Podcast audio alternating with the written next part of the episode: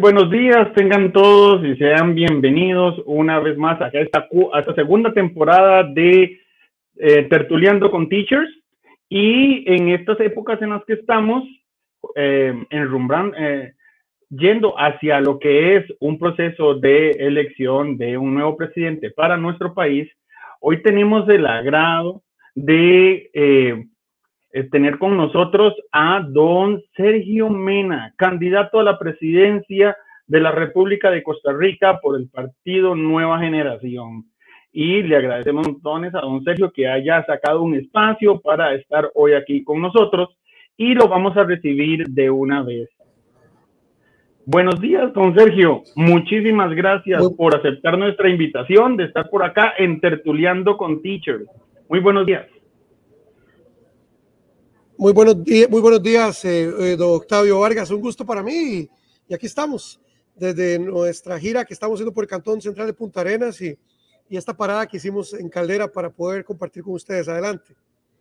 Muchísimas gracias, don Sergio. De verdad que sí, este, sabemos que ustedes en estos momentos tienen una agenda muy apretada y el hecho que sacara un ratito para conversar, conversar con nosotros y aunque esté en en el Pacífico Central, en, Caldera en estos momentos, puedo, este, gracias a la tecnología y gracias a esta era virtual, pues está comunicándose aquí con bastante gente de la zona de Los Santos que lo conoce bastante.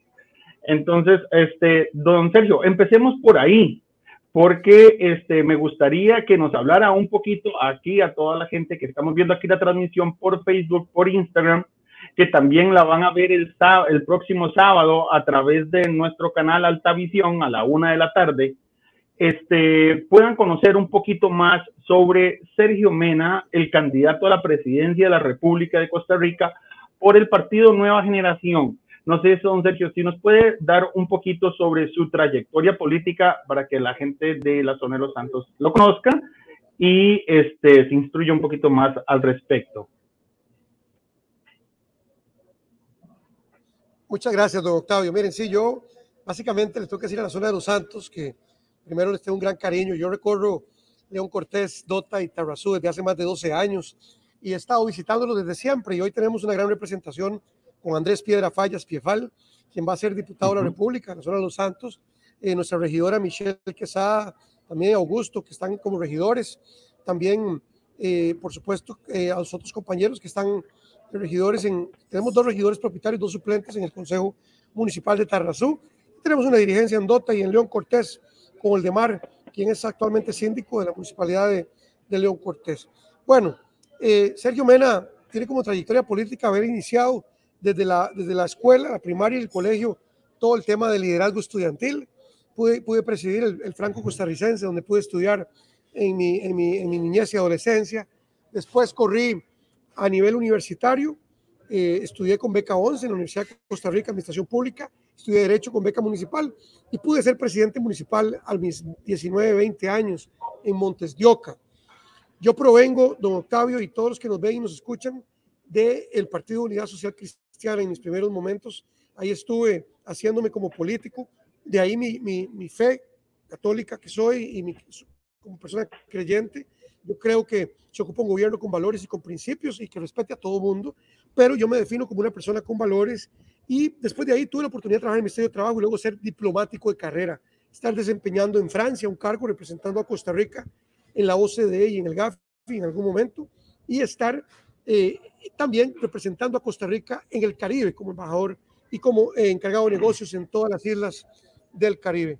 Eh, después de esa experiencia también como director de cooperación internacional, es que en ese concurso, don Octavio y quienes nos ven, de pasar por liderazgo estudiantil, comunal, municipal, a estar fuera de Costa Rica y regresar, es que me determino a fundar el Partido Nueva Generación en el año 2010 con la inscripción en 2013 y hoy participando en esta quinta campaña política, dos presidenciales, dos municipales, sin absolutamente haber usado un 5 de la deuda pública, don Octavio, y estamos aquí hoy parados eh, ante usted y ante esta audiencia como candidato presidencial del Partido Nueva Nación por una tercera vez, que es la vez en la que sentimos que las cosas se van a materializar por el esfuerzo y por todo lo que hemos estado haciendo en estos últimos meses, don Octavio. Muchísimas gracias, don Sergio. Excelente, muy bueno conocer todo sobre su trayectoria política y que la gente de acá de la zona de Los Santos, que igual, como usted lo dice, lo conocen y ya tiene varios representantes del Partido Nueva Generación en los tres cantones de Los Santos, pues también otras personas lo puedan conocer aún más, ¿verdad? Este, don Sergio, somos de una zona cafetalera, no sé, yo me imagino que ya los representantes que usted tiene por acá, así como el candidato a diputado que usted también tiene por acá, que es Andrés Piefal, ¿verdad?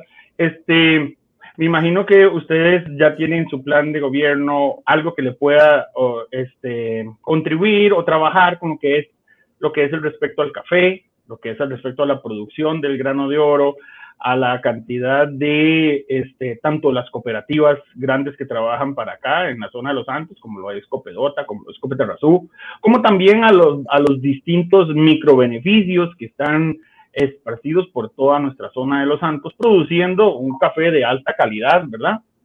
Entonces, eh, mi pregunta es la siguiente, ¿ustedes ya tienen una, idea, algo, una pincelada que nos pueda dar y darle a conocer a toda la gente que nos está viendo porque aquí todos son, todos son caficultores y todos son productores agrícolas, tanto de café como también aguacate y otros productos más que no nos podemos tampoco ubicar únicamente en uno cultivo, sino también podemos ver diferentes otros productos que salen aquí de la zona. Entonces, del sector agrícola, del sector producción, ¿qué podemos, qué podemos esperar de don Sergio Mena y el Partido Nueva Generación en una futura presidencia de la República? Muchas gracias, don Octavio. Nosotros vamos a, a entrar de lleno con un apoyo absoluto y restricto al sector cooperativo de nuestro país.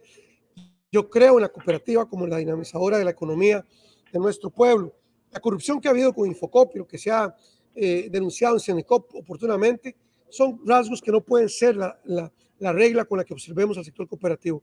Yo estoy absolutamente comprometido con las cooperativas de nuestro país y ni qué decir con el sector cafetalero, la zona de los Santos. Eso es, eso es oro para nuestro país.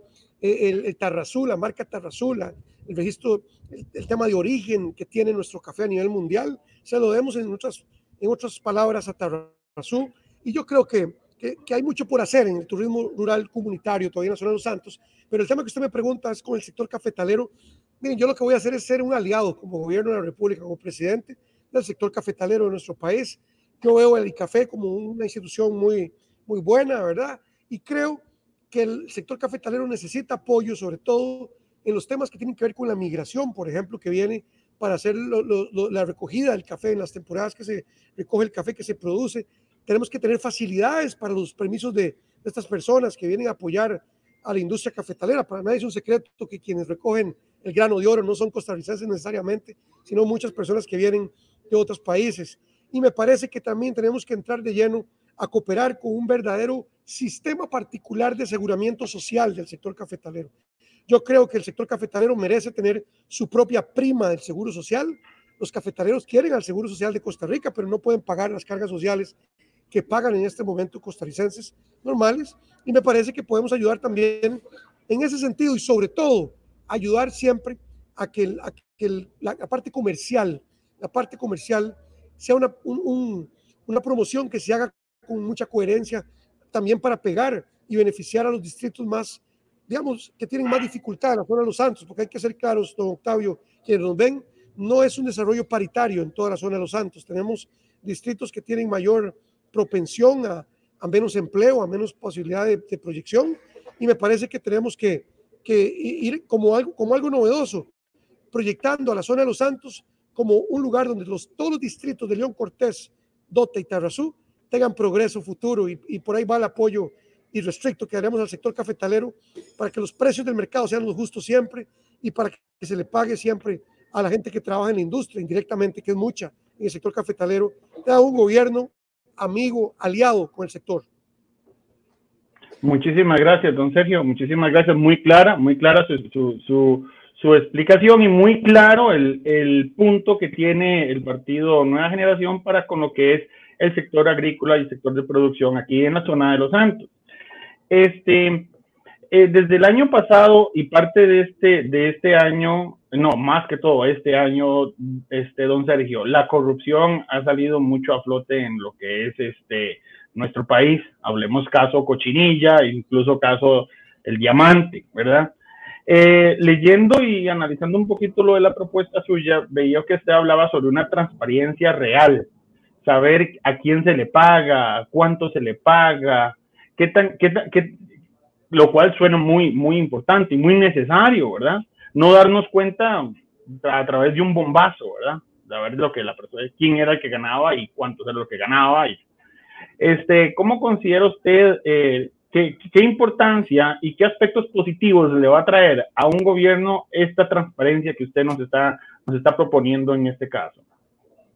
Muchas gracias. Yo creo, don Octavio Vargas, y a todos los que nos vean, quiero saludar a Laura María Chávez, a Rolando Hernández, a la diputada Shirley Díaz Mejías, que será vicepresidente de la República de Costa Rica, actual diputada de la República, viene en camino aquí para unirse con la caravana acá en Punta Arenas.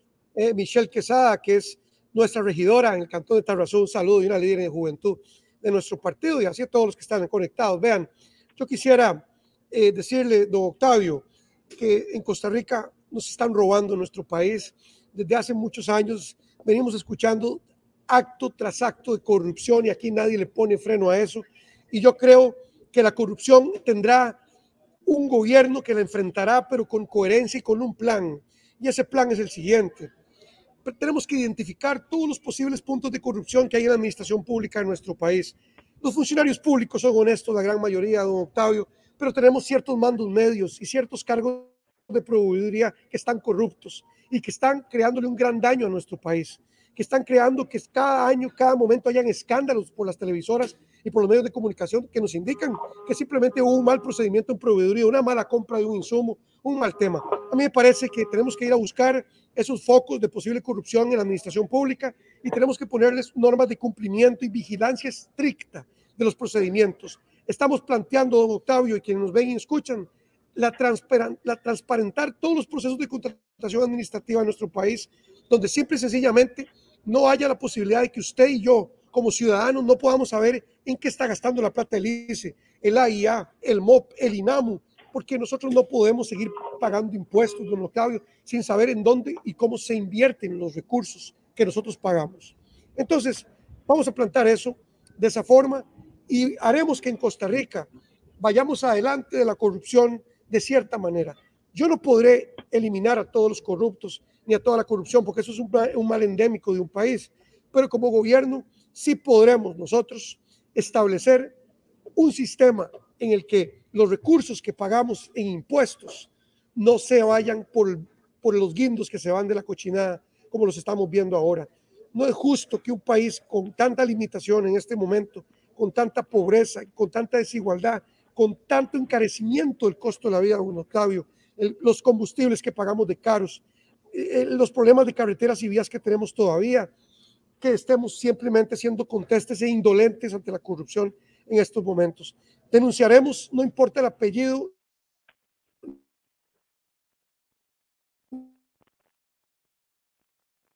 no importa de dónde ve.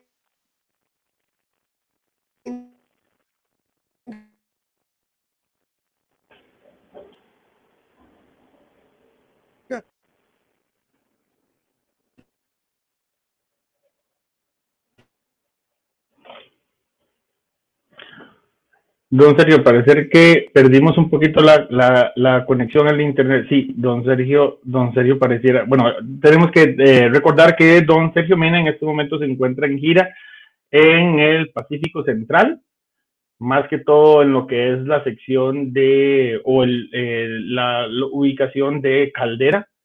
Y este, me imagino que están utilizando algún tipo de internet remoto ya sea, ya sea por celular. Entonces, por esa razón, muchas veces podemos perder. Recordemos que estamos, estamos grabando en vivo, entonces podemos perder em, la señal, como fue lo que nos sucedió en este momento. Entonces, hemos perdido la señal. Al parecer, ya está regresando. Don Sergio, ¿me escucha, don Sergio? Teléfonos, todo el mundo. Don Sergio, ¿me escucha?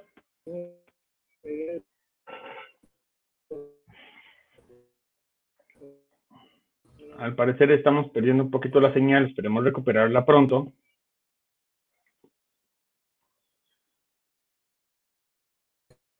Igual recordándole que, bueno, este, don Sergio estuvo, eh, ha estado conversando con nosotros en estos, estos últimos, estos últimos 15 minutos, donde él ha tomado o nos comentó un poquito sobre su trayectoria.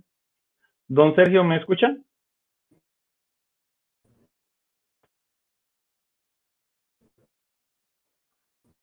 Parece perdimos, perdimos, perdimos el internet, don Sergio. Ok, una vez más está, está tratando de regresar. Y como les comentaba, este, nos habló un poquito sobre su trayectoria, tanto fuera como dentro de nuestro país. Y también este, estuvo, estuvo hablando un poquito sobre este, lo que es la corrupción de Costa Rica y cómo en su plan de gobierno pretende este, llevar a cabo los procesos para este, minimizar lo más posible lo, los problemas de, de este, corrupción que se están dando. También nos compartió un poquito sobre lo que es el, producción del café y la idea que tiene su gobierno para fortalecer y acompañar y brindar un acompañamiento a los agricultores y productores de aquí, de la zona de Los Santos. Eh, don Sergio, ¿me escucha?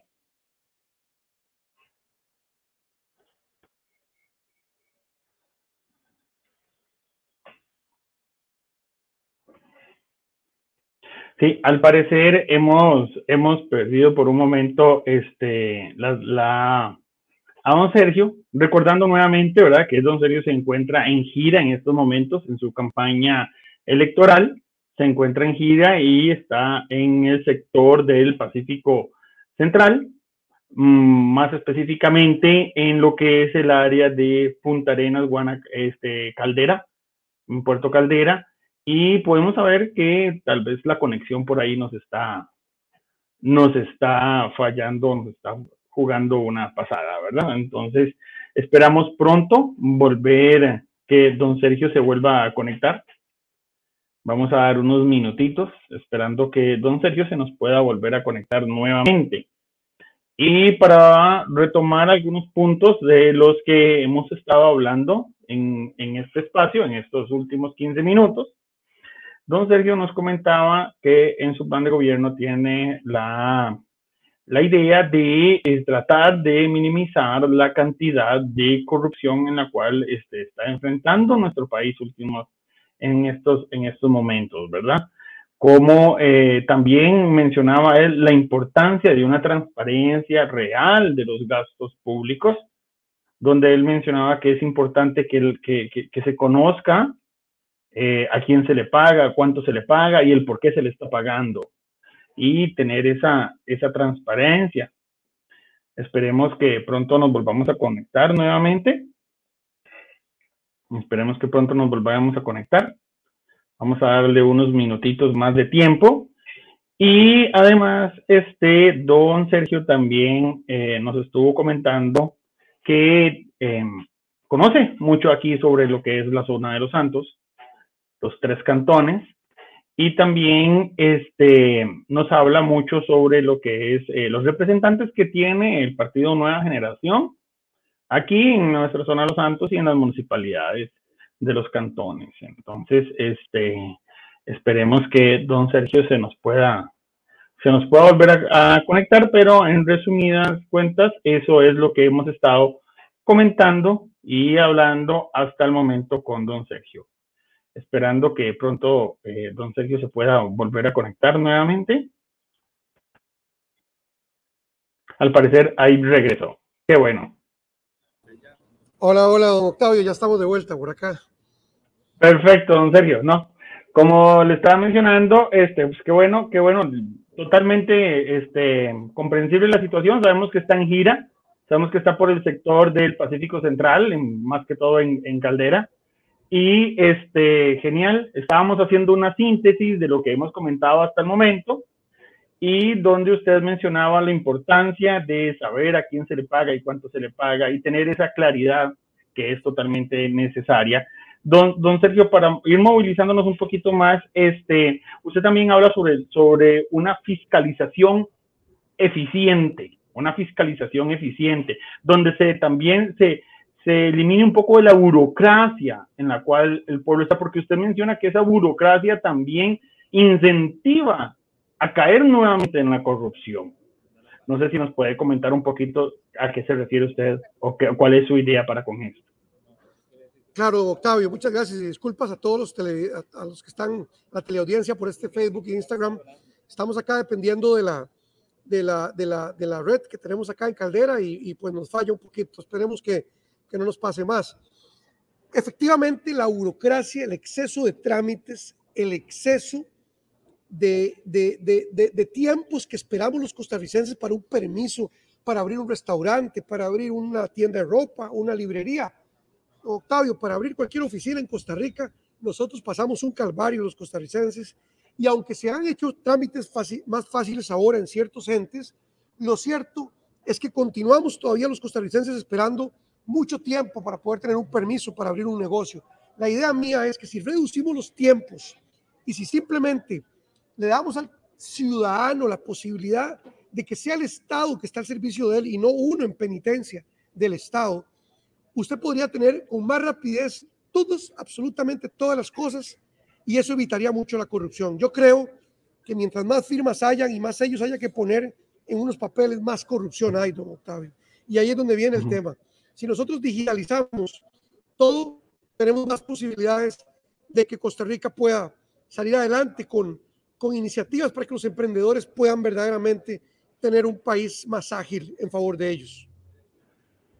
Totalmente de acuerdo. Ok, excelente. Y hablando sobre esto, lo que es las finanzas y un poquito sobre lo que es también el déficit fiscal, este, don Sergio, sí me gustaría conocer su opinión y su apreciación con lo que es referente a la ley de empleo público, a la ley de empleo público que se está dando o ya está incluso en un segundo en un segundo debate en, en, las, en la Asamblea Legislativa. Sí me gustaría conocer un poquito sobre lo que es eh, su opinión o la visión que tiene el partido Nueva Generación con respecto al tema del el empleo público.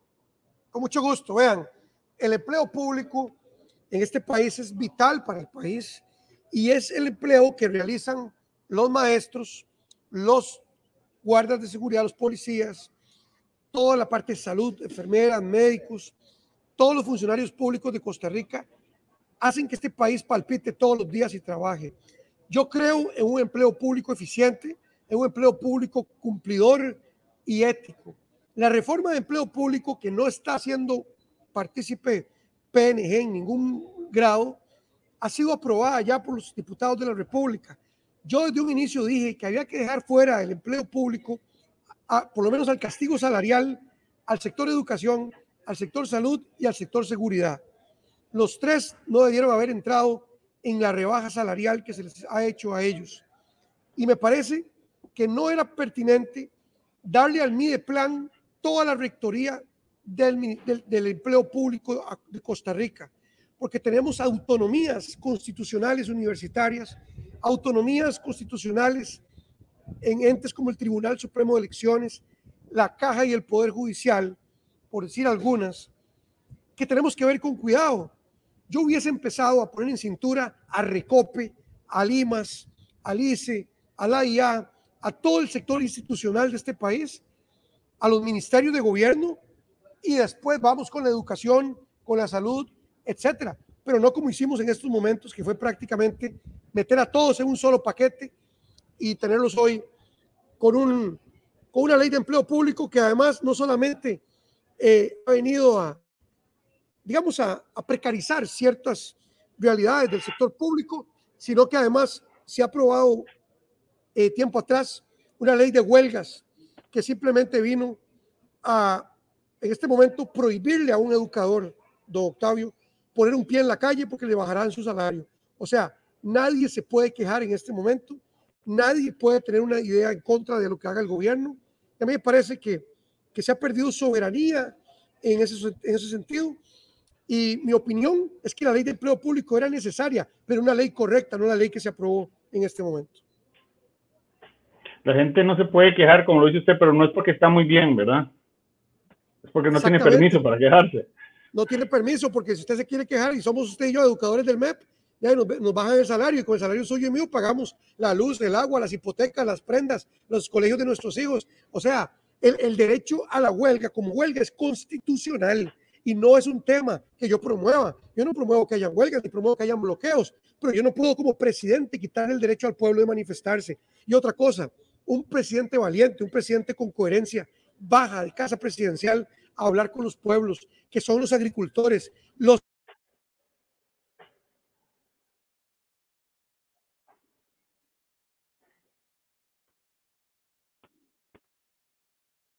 Ok. Aparentemente nuevamente se nos ha, se nos ha quedado pegado. Ok, ahí está. ¿Me escucha, don Sergio? Ya, ya volvimos.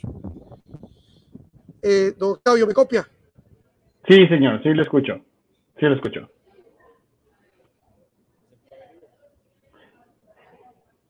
Sí le escucho, don Sergio, sí le escuchamos. Ok, excelente, perfecto. Por ahí va un poco la, la posición mía con, el, con este proyecto de empleo público. Don Sergio, ahorita que usted mencionaba este, también un poco lo que fue Recope, eh, voy a hacer una pregunta directa. ¿Usted, usted sacaría el Recope o, o, o reformaría o ¿cuál, es, cuál, es, su proyecto que lleva este, el Partido Nueva Generación referente al, Recope ahora que lo, que lo mencionó? Con Recope yo pienso que nosotros tenemos que hacer una gran reforma institucional de Recope. Recope ya no puede seguir llamándose Refinería Costarricense del Petróleo. No puede seguir llamándose así. Nosotros ocupamos tener un ente de energías renovables que venga a tratar el tema de hidrógeno verde, el tema de todas las energías renovables que podamos tener, ¿verdad? Yo no estoy de acuerdo en cerrar las puertas a explorar, por ejemplo, el gas natural. No creo en la comercialización más o intervención del petróleo pero creo que tenemos que desarrollar un recope que pase a llamarse Instituto de Energías Renovables de Costa Rica, conjunto con el ICE, hagan una gran labor y no creo que la apertura del monopolio de distribución de combustibles sea la llave para bajar el precio de los combustibles. Octavio, eso es, una, eso es un populismo y, una, una irresponsabilidad. Los candidatos que andan hablando de eso andan engañando al pueblo. Lo que sí sería bueno es bajar el impuesto único a los combustibles para bajar el precio de los combustibles en nuestro país. Pero ese es otro proyecto de ley. Aquí se anda anunciando mucho, en esta campaña se anda eh, con la vaina vacía, muchos candidatos andan mintiéndole al pueblo, porque lo más bonito aquí es que yo le diga a usted que vamos a desaparecer Recope el 8 de mayo del 2022, pero eso no es cierto, don Octavio. Recope uh -huh. será una institución que tendrá todavía mucha vigencia y hay que respetar también a los ingenieros y a las ingenieras y al personal que Recope ha tenido durante todos estos años. Entiendo, entiendo perfectamente. Este, don Sergio, ahora, bueno, como, como le indiqué, somos, somos una empresa de educación y por lo cual muchos de los que nos siguen y nos ven y vuelven a volver a repetir y volver a, a, a reproducir una vez más la transmisión, somos del sector educación, que usted lo estuvo mencionando hace un momento en lo que fue la ley de empleo público. Este, últimamente el, el, el, sector educación no se ha visto muy bien por diferentes eh, situaciones que se han estado dando. Eh, incluso somos el, el, ministerio que ya ha tenido tres diferentes ministros de educación en una sola administración. Primero, antes de iniciar y para que lo conozcan todos los docentes y educadores que nos están viendo, tanto padres de familia que incluso también estudiantes y la persona docente es la persona estudiante, que es este, la razón de ser del Ministerio de Educación Pública, del estudiante en sí. Este, primero, ¿cuál, cu ¿qué tan importante o cuál es, cuál es el grado de importancia que tiene el partido ONG referente a lo que es la educación y el Ministerio de Educación Pública? Para empezar primero por ahí. Ok, perfecto. Vean, este, me parece a mí que nosotros podemos eh, plantar la historia de la educación pública en este momento como una historia muy, muy triste y con mucha crisis que muchos políticos no quieren hablar. Hoy están viviendo, yo diría, el crimen de la desigualdad social. Los niños que han vivido desde el 2014 una entrada de una tesis que fue la de quitar los requisitos del preescolar a la primaria. Eh, hoy tenemos en la educación pública, don Octavio, niños de 9 y 10 años que no saben leer correctamente o escribir correctamente porque se le quitó a los maestros la instrucción de preparar a los niños desde el preescolar como se preparan, lamentablemente, y lo tengo que decir, en la educación privada en este momento. Hoy un niño de nueve años de una, escuela privada lee y escribe y habla inglés. Y en, la, en la escuela pública hay una gran, una gran falencia. Y me parece que estamos creando una gran desigualdad social hacia el sexto grado. Y creo, como presidente de la República futuro, que tendremos que cambiar la malla curricular de la educación pública, incluyendo educación vial, educación ambiental, educación para el ahorro, educación financiera, respeto y amor a los adultos mayores. Un montón de principios, don Octavio, que se han perdido en nuestra niñez y adolescencia, tenemos que reincorporarlos. Y necesitamos enseñar de la mano de la tecnología y de la mano de los idiomas. Yo creo en adolescentes políglotas que hablen varios idiomas, en, en, adolescentes que hablen y que tengan la cultura como la educación una llave para el progreso y no hoy como los muchachos salen antes del bachillerato decepcionados del colegio. Otros, los muchachos tienen que tener un, un programa de estudios en el cual ellos salgan del colegio haciendo el examen de egreso del el que más quieren, el que más les sirve, para que los adolescentes sean felices estudiando en nuestro sistema. Y tenemos que capacitar a nuestros maestros y nunca más echarle la culpa a los maestros del apagón educativo del Estado de la Nación, don Octavio, o echarle la culpa a los maestros porque hay un problema con el Internet en Costa Rica. Si no hay en estos momentos capacidad para eh, tener conectividad y infraestructura tecnológica en todas las escuelas y colegios, pues eso ya es un problema eh, del gobierno de la República y un problema de ineficiencia y de corrupción que ha habido en el Ministerio de Educación Pública, porque no tenemos nosotros la capacidad de saber qué está pasando en la dirección de infraestructura educativa, por ejemplo. ¿Qué está pasando con la inversión pública en el sector público? Ahí vamos a ir a parar la fiesta de amigotes con los que contratan ahí, porque contratan a los amigos nada más para que hagan las cosas. Por eso la tardanza. Y por último, no podemos tener, don Octavio y estimados eh, teleaudientes, no podemos tener nosotros un ministro de la educación, una ministra que sea la amiga de la campaña del presidente de la República o el amigo del candidato. No, no, no. Vamos a, hay que colocar un ministro, una ministra que venga del suelo, que haya barrido los caños de las escuelas, que haya pasado por los baños que están en mal estado, los techos, que conozca realmente la realidad de la educación pública de nuestro país. Y por eso eh, creemos que Nueva Generación va a llegar verdaderamente, don Octavio, con mucho respeto, a declarar emergencia educativa el 8 de mayo del 2022 y vamos a trabajar de la mano de los sindicatos de la educación, de la mano de los educadores y haremos una alianza con la educación privada para mejorar el nivel de capacitación de los educadores del sector público y trataremos de llevar conectividad a los 83 cantones de nuestro país, porque realmente, don Octavio, espero que comparta conmigo, un niño o un estudiante que hoy no tenga conexión conectividad al Internet, que no tenga capacidad técnica, pues no tendrá futuro en nuestro país, don Octavio. Estamos de acuerdo, don Sergio. Este, realmente sí es una brecha muy grande y hay una, hay una desigualdad, realmente que sí, no tanto solamente entre lo que es la educación pública con la educación privada, sino enfoquémonos un poco más en lo que es únicamente la educación pública pueden haber este, grandes brechas que se diferencian entre un estudiante que está en la educación pública en una escuela central con un estudiante que está en educación pública bajo el mismo sistema, pero en una escuelita unidocente donde no tiene la infraestructura y no tiene tampoco la conectividad. Entonces, las brechas no estamos ubicándonos únicamente entre educación privada y educación pública, sino también entre mismos estudiantes que están dentro, dentro del mismo sector público que igual tienen sus mismas sus mismas diferencias sociales, ¿verdad? Que a la vez también va a afectar la, la, la, la producción de ese niño, por ejemplo, o esa, o esa persona estudiante. Queremos que los chicos, todos los chicos que salen de sexto grado de la escuela o que obtienen su bachillerato tienen igual y mismas este, herramientas para trabajar que tanto de un chico de una, de una escuela académica como también de una escuela unidocente. No sé si comparte mi opinión. Absolutamente, don Octavio, estoy de acuerdo con usted. Yo pues eh, con ánimo de economía del tiempo me refería a esta gran diferencia que hay entre lo público y lo, y lo privado, pero no, no, no soy ajeno a lo que usted menciona y estoy de acuerdo con usted.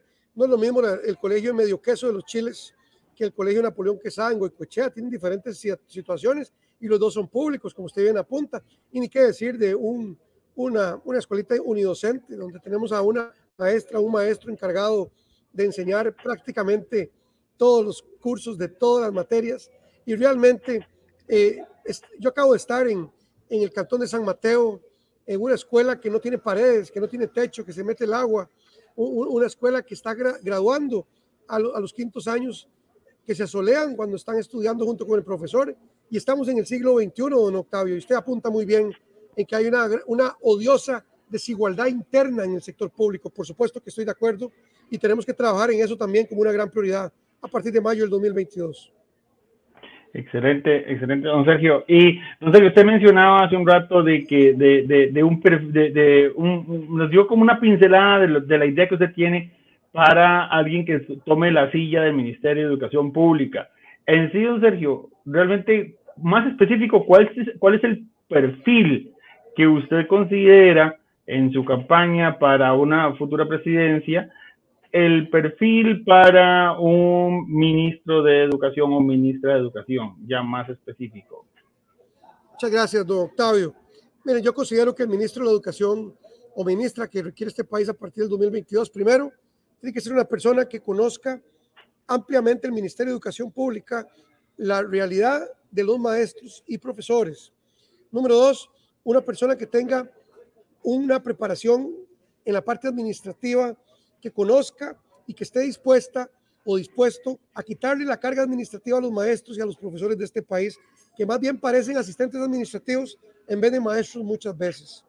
Y en tercer lugar, un ministro o ministra que tenga una hoja de vida limpia absolutamente en la parte ética y de valores, que comulgue con los principios y hoja de vida del PNG, que tiene estatutos muy claros y reglas muy claras.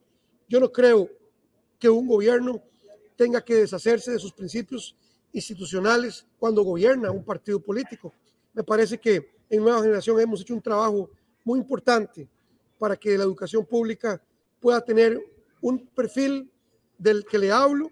Hoy tenemos más de 35 directores técnicos y académicos del, MEP con nosotros y tenemos también al futuro vicepresidente de la República, Edgar Gerardo Evans Mesa, quien es un director técnico del Dulce Nombre de Cartago, que es un hombre con gran preparación en la parte de la educación pública de nuestro país. Desde la vicepresidencia estaremos coordinando la gran reforma educativa de nuestro país y como he dicho en todas las veces que he participado, esto lo haremos de la mano de los sindicatos de la educación pública de nuestro país. Don Octavio, por ahí va el perfil más o menos. Excelente, excelente. No, muchísimas gracias, muchísimas gracias por la respuesta en este caso.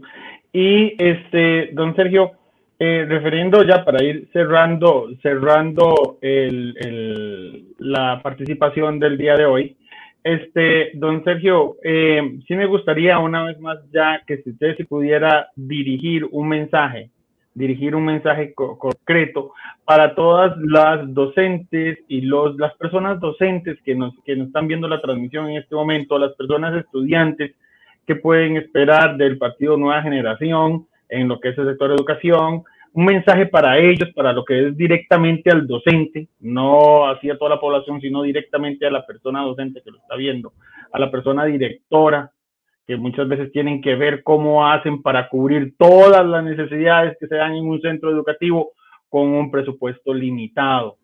Entonces, y aún así se cubren todas las cosas, y aún así todo eso se da, y todo eso, y los chicos reciben, reciben su educación reciben sus paquetes alimenticios, reciben sus cosas por, por la excelente eh, función administrativa que, que, se llevan desde las escuelas y desde los colegios también. Pero sería un mensajito que yo le hago aquí, le hablo el espacio para que se dirija directamente a las personas directoras de centros educativos de, de, de la zona de los Santos específicamente o de, de toda Costa Rica, al igual que las personas docentes de nuestro país. Muchas gracias, eh, don Octavio. Bueno, es un mensaje para todos los docentes y mujeres y hombres de la educación de la zona de los Santos y de Costa Rica y de todo el cuerpo estudiantil también. Miren, la educación es sin duda alguna la única llave para sacar adelante la movilidad social en Costa Rica y para darle empleo y darle capacitación a las personas para que puedan tener un progreso económico. Solo proviene de la educación. Sin embargo, esta educación hoy se encuentra en una crisis y tenemos que, conforme a esa crisis, tomar decisiones disruptivas a partir de mayo del 2022. Yo los invito a que nos apoyen en Nueva Generación para que hagamos la gran reforma del Ministerio de Educación Pública, devolvamos al Ministerio de Educación Pública un norte, un norte coherente.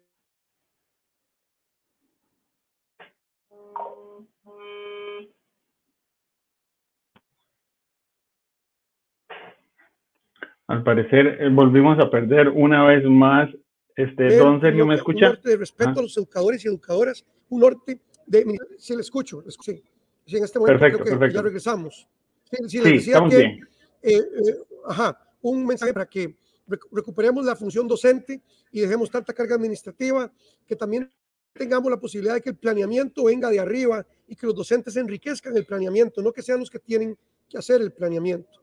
Entonces yo quisiera pues dejar esto claro, eh, un mensaje de total respeto para el sector educativo, a los maestras y maestros, decirles que vamos como un gobierno que tratará de hacer las reformas eh, eh, legales para que puedan tener el derecho también a manifestarse oportunamente y sobre todo dotarlos de capacitación técnica y donde demos conectividad y progresividad y vamos a cambiar la malla curricular, vamos a volver a lo de antes cuando los niños tenían un filtro en el preescolar para subir a primaria, vamos a volver a enseñarles a los niños a leer y escribir desde los primeros meses de la primaria escolar. Quiero decirles que también a los estudiantes vamos a darles también cultura y deporte desde la primaria, con gran énfasis en la parte deportiva, en la parte cultural, y vamos a orientar a los estudiantes con mucha tecnología y con muchos idiomas, aparte de la materia normal, para que estos estudiantes puedan tener un futuro desde la conectividad, desde la, la conectividad mundial y que puedan tener también una esperanza como muchachas y muchachos de bien, con una formación distinta a la que han tenido hasta el día de hoy. Yo creo que estudiantes empoderados lingüísticamente, con tecnología y con valores y ética, son estudiantes de futuro de Costa Rica. Así que es el mensaje que le doy a los docentes y educadores. Enderecemos el rumbo de la educación de Costa Rica porque es urgente y es necesario. Muchas gracias, don Octavio. Don Sergio, muchísimas gracias a usted. Muchísimas gracias a usted por haber sacado este ratito y haber compartido con nosotros aquí en, en Tertuliando con Teachers. Para recordarles que esta transmisión la pueden reproducir por el Facebook de Teachers y el, face, y el Instagram de Teachers y me imagino que también ya está en las redes sociales también de don Sergio. Este, agradece, perfecto, agradecerle a don Sergio que continúa en su trayectoria. Muchísimas gracias por haber sacado este ratito con nosotros. Tenga muy buena tarde y muchos éxitos. Muchísimas gracias, don Sergio. Muchas gracias a ustedes, a Teachers Inc. y a, conversando con, tetruleando con Teachers. Y estamos adelante. Nos vemos pronto. Gracias. Hasta luego, buena tarde. De esta manera hemos eh, llegado a finalizar este tertuliando con teachers con don Sergio Mena, candidato a la presidencia del partido Nueva Generación. Una vez más, les agradecemos mucho este, eh, el haber compartido con nosotros, recordando que Teachers Inc. es una empresa de educación y desarrollo profesional para eh, todas las personas que quieran aprender un nuevo idioma, aprender ya sea inglés o francés, pues ojalá y nos tomen en cuenta Teachers como su opción, al igual que las empresas que deseen capacitar no solamente en idiomas, sino en cualquier otra rama que quieran capacitar a su personal, consideren a Teachers Inc. como su opción. Muchísimas gracias para todos, tengan todos muy buenas tardes y nos vemos en la próxima. Hasta luego, mi nombre es Octavio Vargas y me despido. Gracias.